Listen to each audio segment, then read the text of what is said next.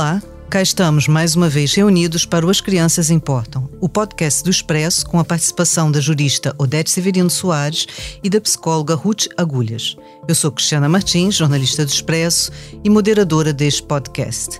Sejam bem-vindos.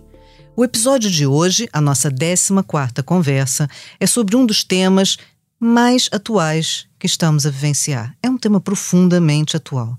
Vamos debater os casos de crianças e jovens migrantes e crianças e jovens refugiados. A situação é complexa e, não existindo um documento que regule esta área na sua totalidade de forma específica, impõe-se que seja a Convenção sobre os Direitos da Criança, e é bom lembrar que este é um documento com ratificação quase universal, à exceção, imaginem, dos Estados Unidos, a enquadrar o regime internacional de proteção de crianças migrantes ou refugiadas. Neste texto essencial destacam-se sobre este tema as seguintes disposições. As crianças migrantes ou refugiadas não deverão ser discriminadas em relação às demais. É o artigo 2 Deverão ter a sua sobrevivência e desenvolvimento salvaguardados. O artigo 6 E ser-lhes garantido o direito de participação e a serem ouvidas. No artigo 12 é preciso sublinhar, contudo, que de grande interesse nesse contexto é o artigo 22, que faz referência ao direito destas crianças de beneficiarem de proteção adequada e assistência humanitária. A este artigo associam-se ainda as disposições constantes da Convenção relativas ao Estatuto dos Refugiados, destacando-se o direito da criança à não repulsão, previsto no artigo 33 da Convenção. Para nos explicar melhor que realidade é esta das crianças migrantes refugiadas, hoje convidamos Vasco Malta, chefe desde novembro de 2020 da missão da Organização Internacional para as Migrações em Portugal. Também vamos contar com a participação de Carolina Rocha, que nos fala de Lisboa, tem 16 anos e tenho a certeza vai participar ativamente na nossa conversa. Portanto, feita a introdução, olá a todos, sejam bem-vindos. Este é o 14º episódio do As Crianças Importam. Doutor Vasco Malta, assumindo que o sistema atual não funciona desde a grande crise migratória de 2015, que todos nos lembramos de ver pessoas a caminhar em direção à Europa, a Comissão Europeia apresentou em setembro de 2020 um novo pacto para as migrações e asilo. Com procedimentos mais rápidos e eficazes, que pretende substituir as soluções ad hoc dos últimos anos, exigindo uma melhor partilha de responsabilidades entre os países membros da União Europeia. Tendo por base esse contexto, já se pode falar em resultados para esta decisão e, concretamente, como a OIM em Portugal pode apoiar uma criança migrante que, pela sua própria condição, já se encontra numa situação de vulnerabilidade.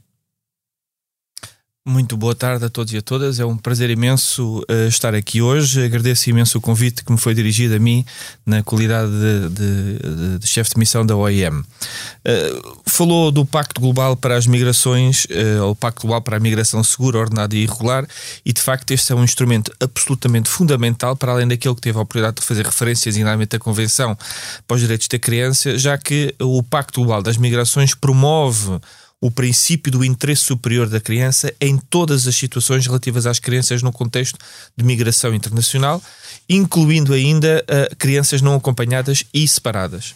E é importante fazer essa distinção.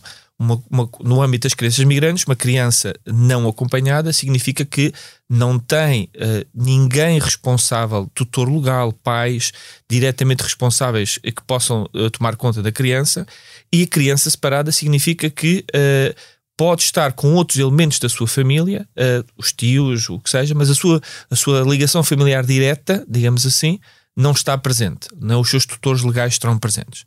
E, portanto, no âmbito do que eu referi ainda do Pacto Global das Migrações, é pedido e é explícito nesse tal documento que uh, os governos usem a detenção de imigrantes apenas como medida de último recurso e acabem com a prática de detenção de, de crianças no contexto da migração internacional. E, portanto, posto isto, digamos assim, do ponto de vista uh, jurídico quase uh, daquilo que são os princípios para além da Convenção Internacional de, dos Direitos da Criança, uh, e respondendo diretamente à sua questão, a OIM promove, enquanto Organização das Nações Unidas, promove uma migração, ou tenta promover e explicar que uma migração ordenada, regular e legal e regular, passo, passo o pleonasmo a palavra outra vez, beneficia a todos. Beneficia os países de origem, beneficia os países de trânsito, beneficia uh, os países de destino e, acima de tudo, beneficia os migrantes.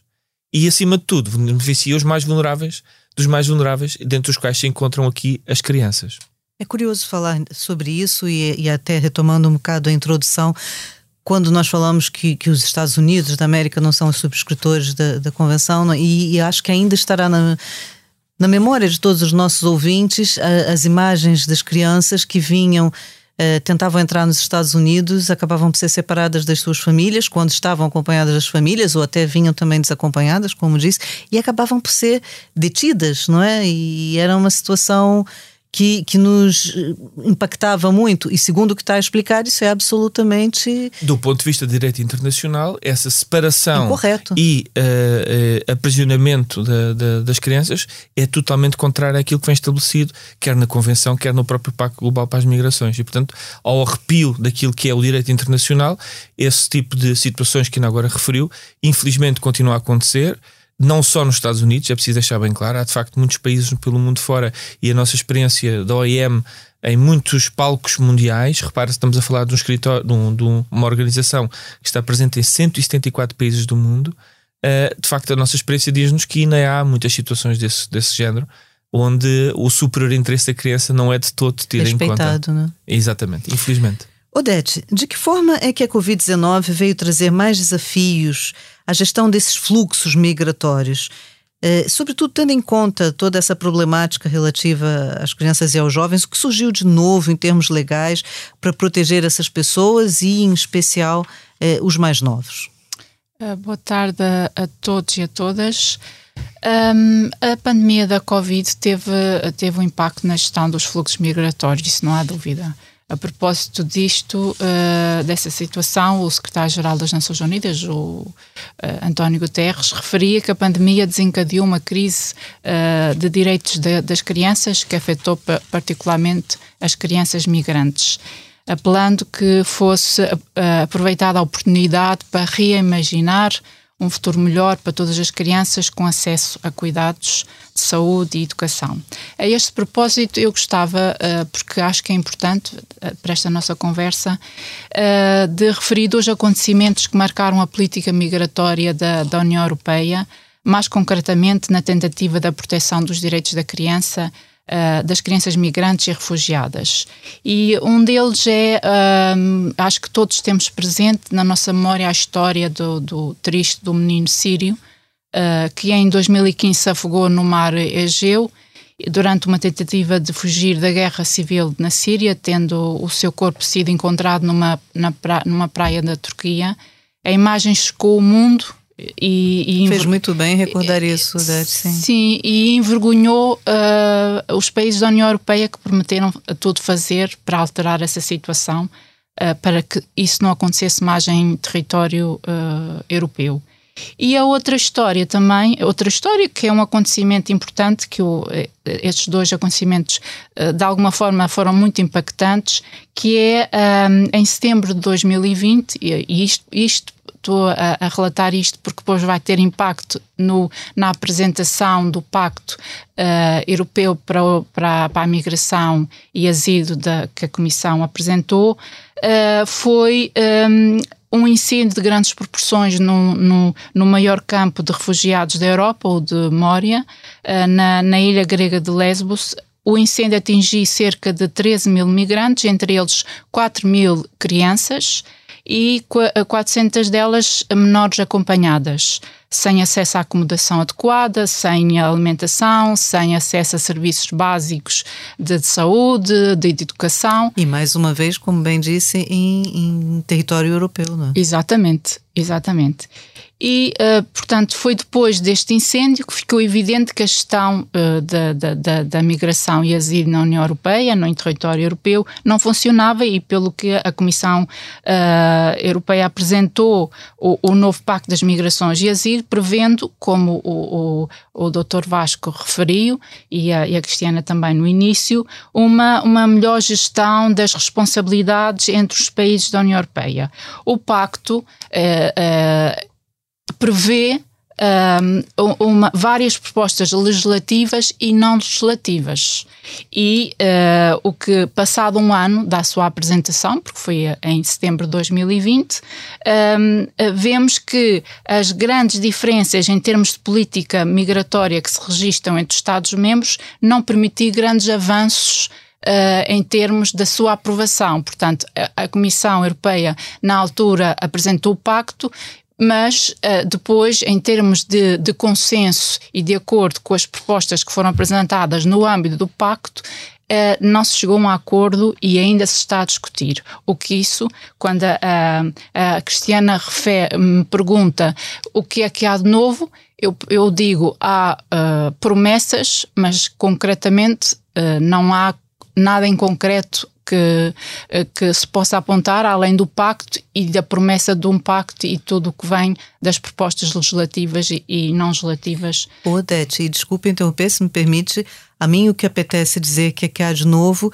é a notícia da, da véspera da gravação desse podcast, de ontem, né, da morte de 31 pessoas no Sim. Canal da Mancha ao tentarem chegar também à Europa. Portanto, o que há de novo é, é o acréscimo de números de vidas que se perdem né, nessas tentativas. Né? Portanto, como bem disse Odete, a gestão de, do, do, processo de migração para a União Europeia não funciona de todo. Né? Não funciona de todo. Não funciona de todo.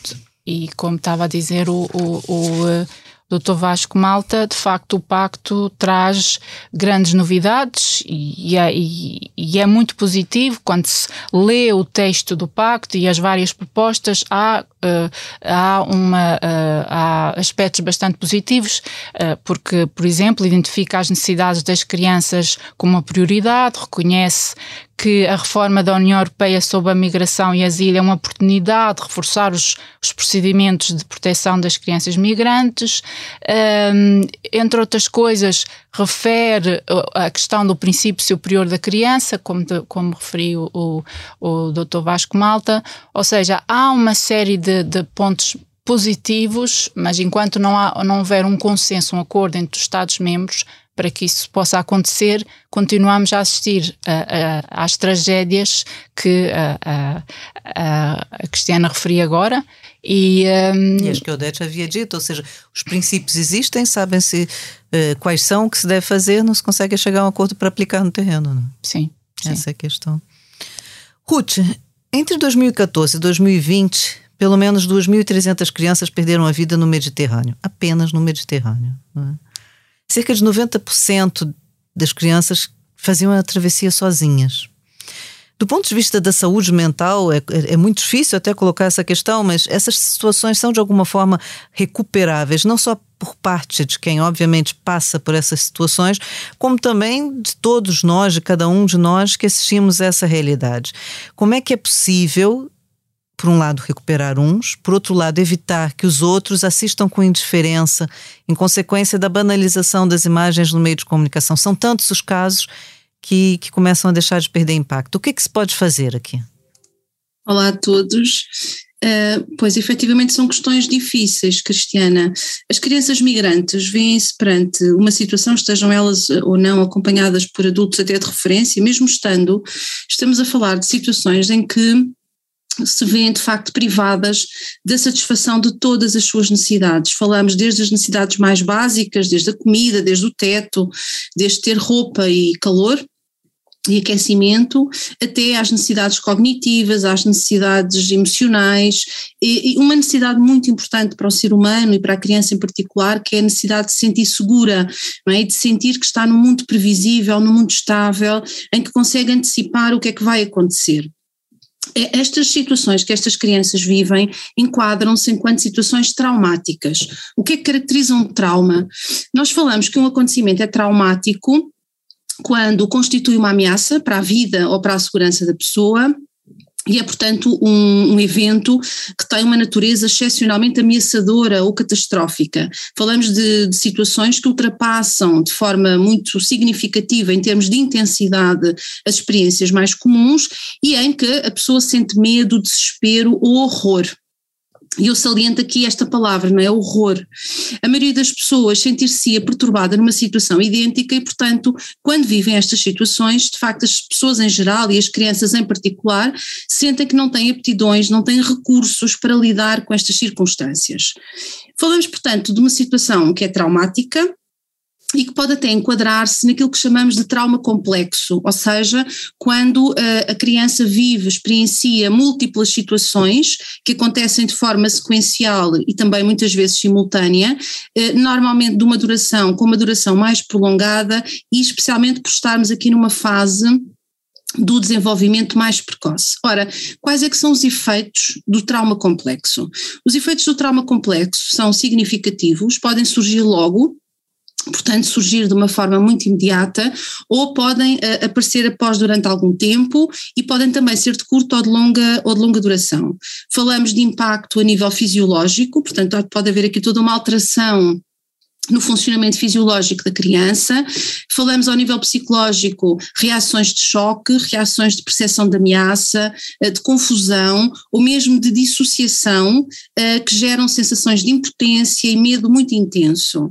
Quando falamos em dissociação, falamos, por exemplo, em flashbacks, em, em reexperiência da situação traumática, que é como se a criança permanentemente revivesse aquela situação.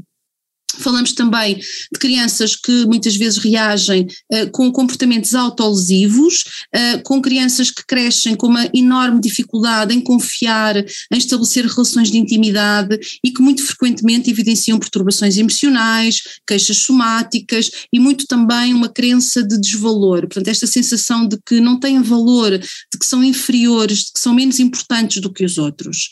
Essa, essa parte da sua questão, se, isto é recuperável, Naturalmente que isso vai depender de muitas variáveis, desde logo variáveis da própria criança, eh, sendo que quando as crianças são mais novas têm também menos ferramentas cognitivas, emocionais, para poder processar uma situação desta natureza.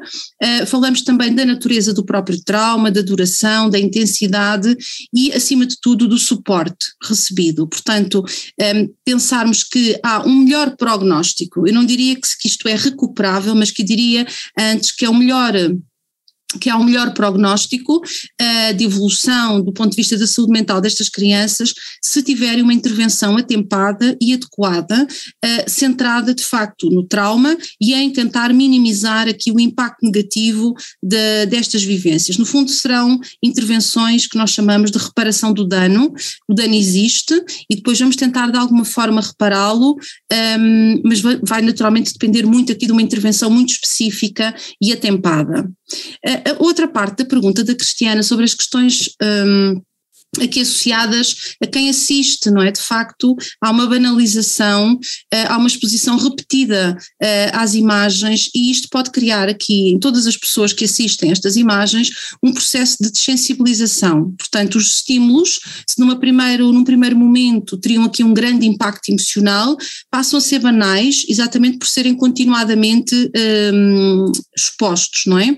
Depois há aqui outra questão importante, é que uh, há muitas vezes também a ideia de quem está do lado de cá da televisão, não é? E vê isto aqui como, como uma realidade que é muito distante da nossa e é muito fácil que as pessoas assumam aqui um papel, o chamado efeito de espectador, portanto, um papel passivo, uh, sempre com aquela ideia de que alguém há de resolver, alguém há de fazer algo e, portanto, eu não tenho que me movimentar, eu não tenho que fazer nada nesse sentido. Aqui, uh, por vezes, o que pode criar aqui alguma ativação emocional, ou seja, contrariar aqui um bocadinho esta desensibilização de quem assiste, uh, são aquelas uh, reportagens, pensando agora aqui também no impacto da comunicação social, uh, quando há reportagens em que esta vivência toma corpo, tem um nome, tem um rosto, e é uma família, e é aquela criança, e é aquela casal, e foi aquele bebê, e portanto quando isto deixa de ser mais um número e passa a ter um rosto e a ter um nome, um, ehm, aí isto de alguma forma leva a que as pessoas se sintam um bocadinho mais envolvidas, não é, do ponto de vista emocional, pode aqui ativar alguma empatia, o que pode levar a alguma motivação para que as pessoas façam algo, não é? No sentido de ajudar e tentar de alguma forma contribuírem de uma forma mais ativa. Mas uh, eu diria que muito facilmente as pessoas na, uh, rapidamente caem novamente no papel de espectador passivo e, e, e, às vezes também, quando as imagens incomodam, o que é que se faz? Foge-se desse estímulo. E há pessoas que mudam o canal quando as, as, imagens são perturbadoras, e isso é uma forma também das pessoas não se deixarem tocar do ponto de vista emocional, mantendo-se na sua passividade. Ruth, é muito preocupante essa sua esse seu comentário, essa sua observação final, né? Porque realmente parece que para eliminar o problema basta mudar de canal que, que ele deixa de entrar na nossa casa, não é? Mas uh, a, a, palavra empatia que foi aqui usada, eu acho que, que é uma palavra que devia de ser guia uh, ao longo de toda essa nossa conversa, também como alerta de quem nos está a ouvir, não é? Já agora, Carolina, alguma vez eh, parou para pensar nas dificuldades que essas crianças e jovens passam à procura de um futuro melhor e sequer tinha noção de que muitas dessas crianças se lançavam sozinhas nessas viagens?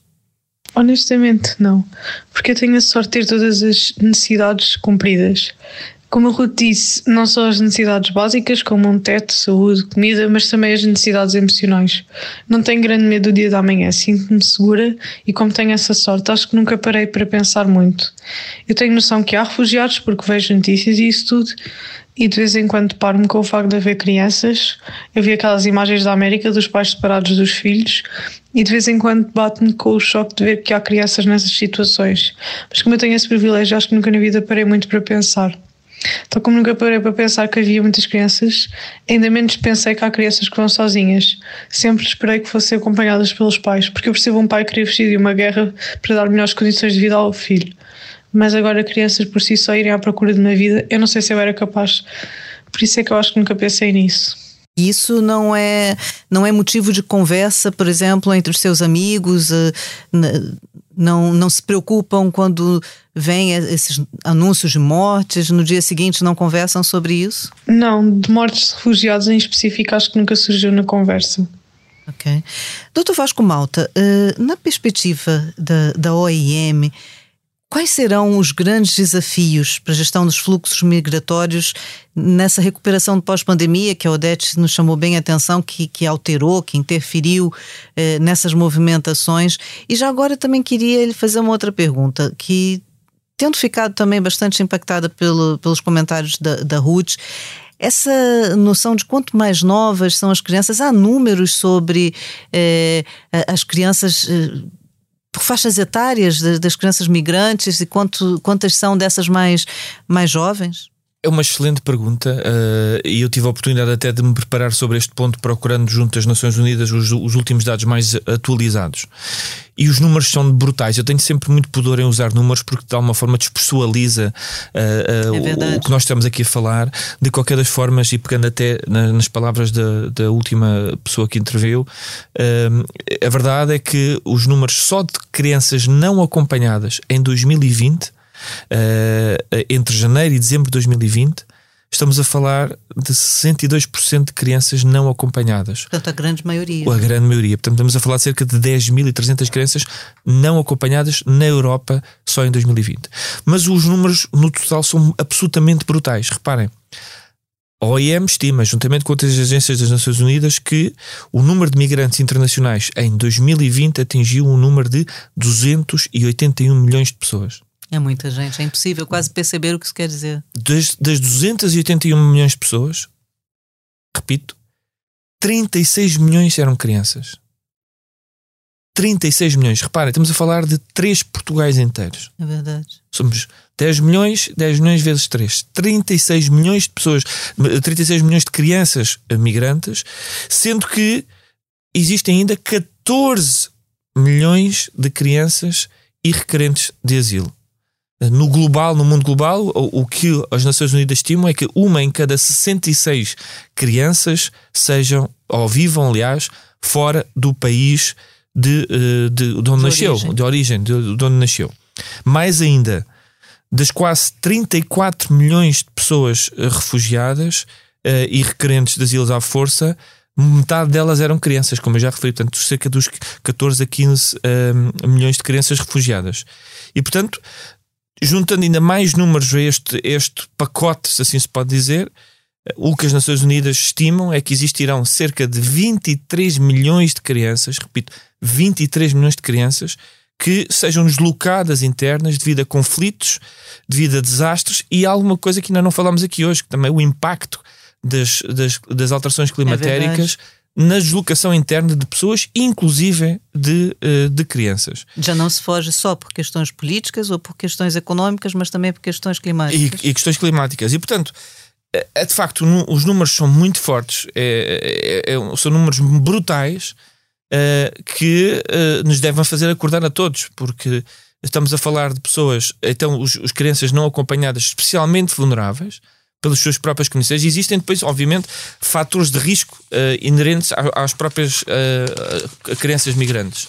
Podem ser fatores de risco uh, a nível individual, isto é, pode ser uma criança de uma determinada nacionalidade, de uma determinada etnia, de uma, nacional, de uma determinada orientação sexual. E, portanto, ter esse, essas particularidades pode ser um fator de risco adicional do facto de ser criança. Pode ser um fator de risco a nível familiar ser vítima de violência doméstica, ser vítima de, de pressão familiar para migrar, para procurar trabalho, para sustentar o resto da família. Uh, pode ser, enfim, um sinônimo. Vítima de uma questão de saúde. Eu estou-me a lembrar de umas imagens que também passaram nas televisões recentemente de um menino na fronteira da, da Polónia eh, que não tinha as duas pernas, eh, que precisava de próteses e estava até a pedir ajuda do, do Cristiano Ronaldo. Perfeitamente, perfeitamente esse caso. Mas existem mais dois tipos de fatores. Existe o, o, o, nível do fator comunitário, isto é, quando existem tradições e práticas que vão contra o direito das crianças, e aqui falo, obviamente, por exemplo, da mutilação genital feminina, falo, por exemplo, do trabalho infantil, falo, por exemplo, do casamento forçado, e finalmente, obviamente, ainda fatores do ponto de vista estrutural, fatores de riscos estruturais, que estamos a falar, obviamente, dos conflitos armados, falo, obviamente, da perseguição política, das discriminações e, portanto, um sem número de fatores que podem, de facto, explotar e uh, exacerbar, digamos assim, a vulnerabilidade das crianças migrantes, que muitas delas padecem. E reparem, muitas destas crianças não padecem apenas de um destes fatores de risco, uh, só um. Uh,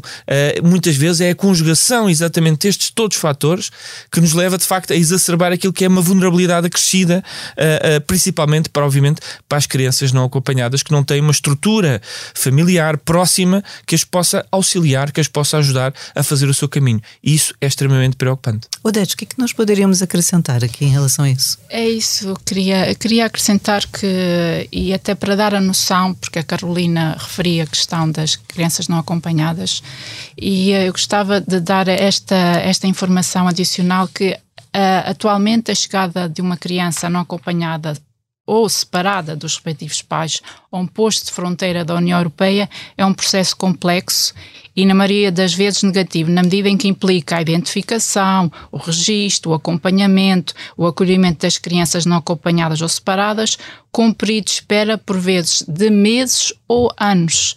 Uh, formalmente é aqui que as, uh, supostamente, formalmente é aqui que as autoridades responsáveis pelo controle dos postos de fronteira uh, tenham a, a, primeira oportunidade, como o Dr. Vaz estava a dizer, para identificar eventuais riscos, eventuais vulnerabilidades, necessidades especiais. Esta triagem, por exemplo, uh, se for bem feita, vai ditar uh, o futuro destas crianças, que pode passar pela proteção internacional, pelo eh, reagrupamento familiar num Estado da União Europeia, pelo regresso assistido uh, ao país de origem ou até pela sinalização uh, enquanto vítima de tráfico. Portanto, é só para dar a ideia de que estas crianças quando chegam e que acham que estão a chegar à União Europeia, que vai ser um território seguro, depois passam por um processo extremamente doloroso e muitas vezes um processo que é moroso, que pode, pode demorar meses, mas pode demorar anos, e, eh, e, e é um, uma, uma situação traumática para estas crianças, efetivamente. Claro, fez muito bem, chama atenção a isso. Eh, Carolina, depois de participar nessa nossa conversa, eh, e tendo, tendo assumido aquela, aquela questão de, de não ser um assunto prioritário no seu grupo. Uh, o que, que mudou na, na, forma de pensar em relação a essas crianças migrantes ou refugiadas? Percebi que a situação é muito mais grave do que alguma vez pensei. Não tinha noção destes números que o Dr. Vasco apresentou. E é uma coisa que me entristece um bocado, porque imaginando no lugar destas crianças, eu sentir-me completamente perdida. Neste momento, uma tristeza para ti ou um motivo de stress pode ser um teste. Para elas é mudar de país, é deixar a casa. É uma coisa que não me cabe bem na cabeça, porque pronto, como disse, tenho esse privilégio de nunca ter essas necessidades e por isso não sei, é uma coisa que realmente dá muito que pensar. Ruth, eh, queria fazer um, uma última pergunta também. Desse ponto de vista, é, sente que, que há uh, algum tipo de iniciativa uh, aqui em Portugal para acolher ou fazer aquele tipo de de combate ao trauma que, que falou na sua, na sua primeira intervenção? Há aqui alguma coisa a ser feita? Eh, de uma forma assim mais estruturada e mais focada com este objetivo, não.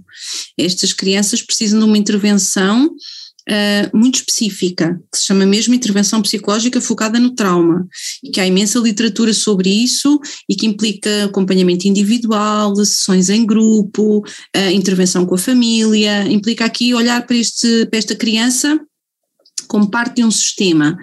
Uh, sabemos, no entanto, que alguns serviços de acolhimento de, de crianças não acompanhadas têm eh, estado de alguma forma a tentar perceber como é que podem vir a desenvolver estas respostas terapêuticas de uma forma mais específica, mas é algo ainda um bocadinho embrionário. Ok, estamos todos a, a começar. Já vamos tarde, mas estamos ainda a começar. Portanto, a falta de solidariedade existente entre os países europeus, que aqui a Odete também sublinhou, tem sido um dos aspectos mais críticos na gestão da política migratória e de asilo da União Europeia, como foi demonstrado, por exemplo, pelo próprio programa de recolocação lançado pela Comissão Europeia em março de 2020, para ajudar a Grécia, um dos países que, que tem sido mais afetados, a ultrapassar a situação crítica, essencialmente em relação a 5 mil crianças e adolescentes não acompanhados, mas também as crianças com problemas de saúde graves e outras vulnerabilidades e os membros de, das suas famílias nucleares.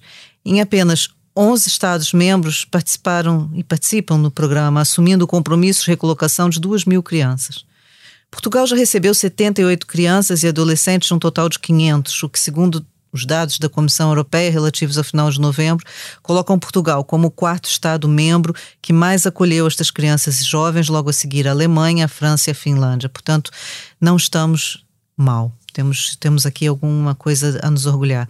Os números do estudo realizado pelo jornal inglês The Guardian e pelo consórcio jornalístico Lost in Europe mostram que se perdeu o rastro a mais de 18 mil crianças migrantes refugiadas entre 2018 e 2020, o equivalente a 17 crianças por dia.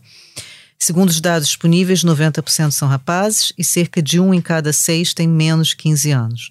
Muitas dessas crianças são desviadas por redes de tráfico de seres humanos e destinadas à exploração laboral e sexual. E tomando aqui as palavras do Dr. Vasco Malta, é importante dizer que nós estamos aqui a falar muitos números e são, são vários números seguidos, mas por trás de cada número desses está uma história, está uma pessoa, está um, um percurso de vida, não é? E portanto é isso que, que nós temos que, que não nos permitir esquecer. As organizações internacionais referem ainda que, que esses números, sendo alarmantes de crianças desaparecidas, são apenas um sinal de que os sistemas de proteção europeus não funcionam, como nós estamos a ver. O 70 aniversário da OIM será celebrado agora em dezembro e o objetivo é tornar esta data num marco histórico que efetivamente consiga alertar toda a comunidade para a necessidade de garantir fluxos migratórios regulares, seguros e dignos para todos. Associamos-nos a este propósito ao debatermos hoje esse, esse tema tão atual. Foi aqui também um dos nossos objetivos junto dos nossos ouvintes. Vamos agora para a nossa última fase do nosso podcast, em que apresentamos as nossas sugestões. Odete, qual é a sua sugestão desta vez? Uh, a minha sugestão uh, vai para o documentário À Solta na Internet, uh, que se estreou nas salas de cinema portuguesas no dia 28 de, de outubro e coloca três uh, atrizes maiores de 18 anos a passarem por uh, raparigas de 12 e o resultado é que foram abordadas por 2.558 homens predadores sexuais uh, e retratou uma experiência, uma experiência que relativamente à exploração online de crianças, que nós já debatemos este tema aqui, um, e é um filme uh, que pode ser visto uh, também no, no site da, da Associação Zero em Comportamento e também há uma versão do filme para escolas com a duração de 63 minutos. Se os, as escolas e os professores estiverem interessados, é enviar um e-mail para a Associação que eles uh, facultarão este o filme para passar na escola nas escolas para, para comentário. Portanto, eu achei imp importante é sugestão, trazer sim. isto, porque foi um dos temas do, do nosso episódio anterior, não anterior, mas no décimo segundo, julgo eu, e, um, e convém nunca esquecer este tema. É verdade. Porque é, é uma, fundamental é uma realidade. Ruth, a, a, sua sugestão, qual é de, desta vez? A minha sugestão é um jogo que se chama Refugiados para Crianças e da, a editora Ideias com História e foi desenvolvido em parceria com o Instituto de Apoio à Criança.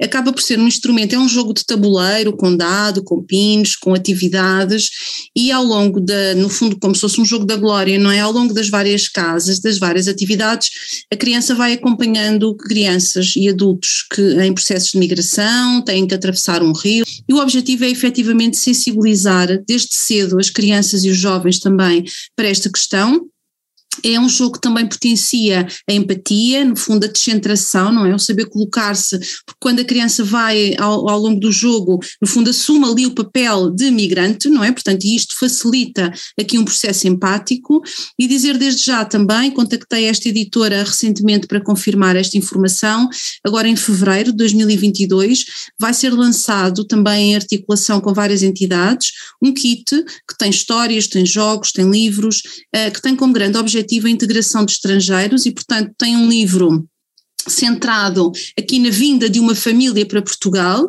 portanto vamos aqui abordar com este kit, vão os autores com, com neste kit abordar uh, esta questão de, de, no fundo, do que é que é ir e do que é que é receber, o que é que é também aqui o papel de, de nosso na integração e ajudar as pessoas que chegam a sentirem-se mais acolhidas, portanto e são aqui instrumentos para crianças e jovens que podem ser eh, jogados com pais, podem ser jogados na escola, e achei que era interessante trazer aqui esta informação. E fez muito bem, porque é mais uma, uma forma lúdica de sublinhar a importância daquela palavra que nós não nos vamos esquecer, que é a empatia, não é? Eu confesso que não sou tão pedagógica dessa vez e que trago hoje uma sugestão que até nem é exatamente minha, mas é de um rapaz de 13 anos, apaixonado pela saga do filme Guerra nas Estrelas. Eh, e, portanto, eu trago aqui uma sugestão de puro lazer, é o Guia do Explorador da Galáxia, do Jason Fry, é para outros aficionados da história do Star Wars, vem aí as férias do Natal e fica uma sugestão de leitura leitura e de lazer. Doutor Vasco Malta, no seu caso, quer nos fazer alguma sugestão de atividade ou leitura? E, e se não quiser, de qualquer maneira, vai ter que nos responder qual é o seu desejo para o futuro. Bem, tenho de facto uma sugestão. A, OIM eh, organiza todos os anos, eh, no mês de dezembro, no âmbito do, das celebrações do Dia do Migrante, eh, um festival de cinema sobre migrações. E este ano, no dia 10 de dezembro, na Faculdade de Belas Artes, uh, da Universidade de Lisboa, teremos uh, por volta das 18 horas, teremos a apresentação de um filme uh, que será comentado pela Catarina Furtado. Estou a dizer isto aqui em primeira mão a todos ah, os ouvintes. Bom, muito obrigado. e portanto é um desafio que vos deixo. Visitem a página da OIM Portugal no Facebook, repito, OIM Portugal no Facebook. Lá poderão encontrar mais dados sobre este festival de cinema e no dia 10 de dezembro espero ver-vos a todos e a todas a encher aquela sala, sempre com as devidas precauções, é sempre com máscara, será necessária a apresentação do, do comprovativo de vacinação à entrada, mas, enfim, será um momento, uh, espero eu, muito importante uh, para debater esta temática e, e, olharmos também do ponto de vista cultural para um, para um filme muito, muito pragmático. Eu só quero desvendar lá mais para o final, mas que de facto uh, traduz muito aquilo que são as preocupações de muitas pessoas, inclusive de crianças, nos seus movimentos migratórios. Portanto, fica o desafio. Obrigada. E o desejo não vai embora sem partilhar connosco. Eu, eu, sou um desejo, o meu, o meu, desejo vai de certeza absoluta de encontro àquilo que é o desejo de todos vós. Uh, e aquilo que já foi dito, aliás, pelo diretor uh, da Organização Internacional para as Migrações, que é um português, o Dr. António Vitorino. Fez muito bem uh, sublinhar isso, é verdade. Exatamente, muitas pessoas não sabem. e ele dizia-me há, há pouco tempo a, a, importância, enfim, a importância das crianças de hoje que vão ser o futuro da amanhã e a importância que elas sejam protegidas a todos, a, a todas as formas contra todas as violências. E portanto, lembro nisto a propósito de uma deslocação que fiz a um campo de refugiados uh, na Grécia, onde de um dia para a noite uh, desapareceram do campo que eu estava a visitar 32 crianças uh, e fiquei, confesso, escandalizado da forma como uh, ninguém uh, minimamente se preocupou em perceber por que razão aquelas crianças desapareceram. Uh, isto é, foi, foi assumido como um ato voluntário delas, sem ao mesmo tempo porem a mão na consciência e perceberem porque que elas tomaram essa decisão, de, se foi de facto assim que aconteceu. De, de abandonarem aquele campo que ao menos as protegia, e, e, esse facto em si marcou-me profundamente. Uh, o que só prova mais uma vez, e como disse muito bem, que ainda há um caminho muito longo a percorrer na proteção dos mais vulneráveis e designadamente das crianças. É verdade, é o nosso desejo a todos. Carolina, para nos despedirmos, qual, qual é o seu desejo futuro? O meu desejo seria alcançar tudo o que eu aspiro a alcançar. Uh, agora, numa primeira fase, entrar numa boa faculdade e num bom curso e no futuro ter um bom emprego. E posso fazer uma sugestão? Claro. Eu tenho uma sugestão de leitura e uma de atividade que estão muito ligadas.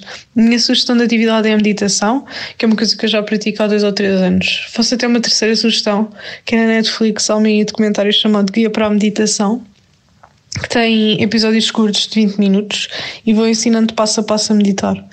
Eu não aprendi por aí, mas também fui aprendendo. E é uma coisa que eu sinto que me traz muitos benefícios e sempre me trouxe. A minha sugestão de leitura é o livro Siddhartha, que eu já li acho que há dois anos, que é sobre um jovem indiano e toda a sua trajetória. E é também muito ligado à ideia de meditação, muito presente no livro. É essa a minha sugestão. Obrigada.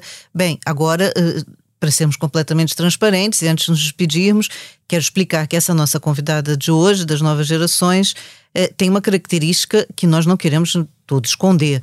Ela é minha filha. Uh, e foi escolhida porque nós estamos aqui a ter imensas dificuldades que já tornamos aqui públicas em outros episódios com as aulas e os horários e as atividades extracurriculares. Tem sido muito difícil convocar eh, as crianças e os jovens, e dessa vez, portanto, veio aqui alguém do nosso círculo mais, mais próximo. Pronto, fica aqui esclarecido. Muito obrigada a todos, aprendemos muito hoje. Temos muito o que pensar daqui para frente. Tenho a certeza que a conversa terá sido útil a muitos ouvintes e que a palavra empatia vai, vai ficar no nosso vocabulário. Daqui a 15 dias, cá estaremos outra vez reunidas para um episódio especial. Não percam, não vou fazer nenhum spoiler, não vou avançar com nada. Estejam aqui a nos ouvir. Depois contaremos as novidades. Até lá, não se esqueçam de que estamos à espera das vossas partilhas, sugestões de temas, preocupações e conversas que gostariam de ter conosco e com os nossos convidados. Podem seguir e subscrever o As Crianças Importam nas plataformas que utilizam habitualmente para ouvir podcasts e também no site expresso.pt. Até lá, muita saúde a todos e tudo de bom. Obrigada.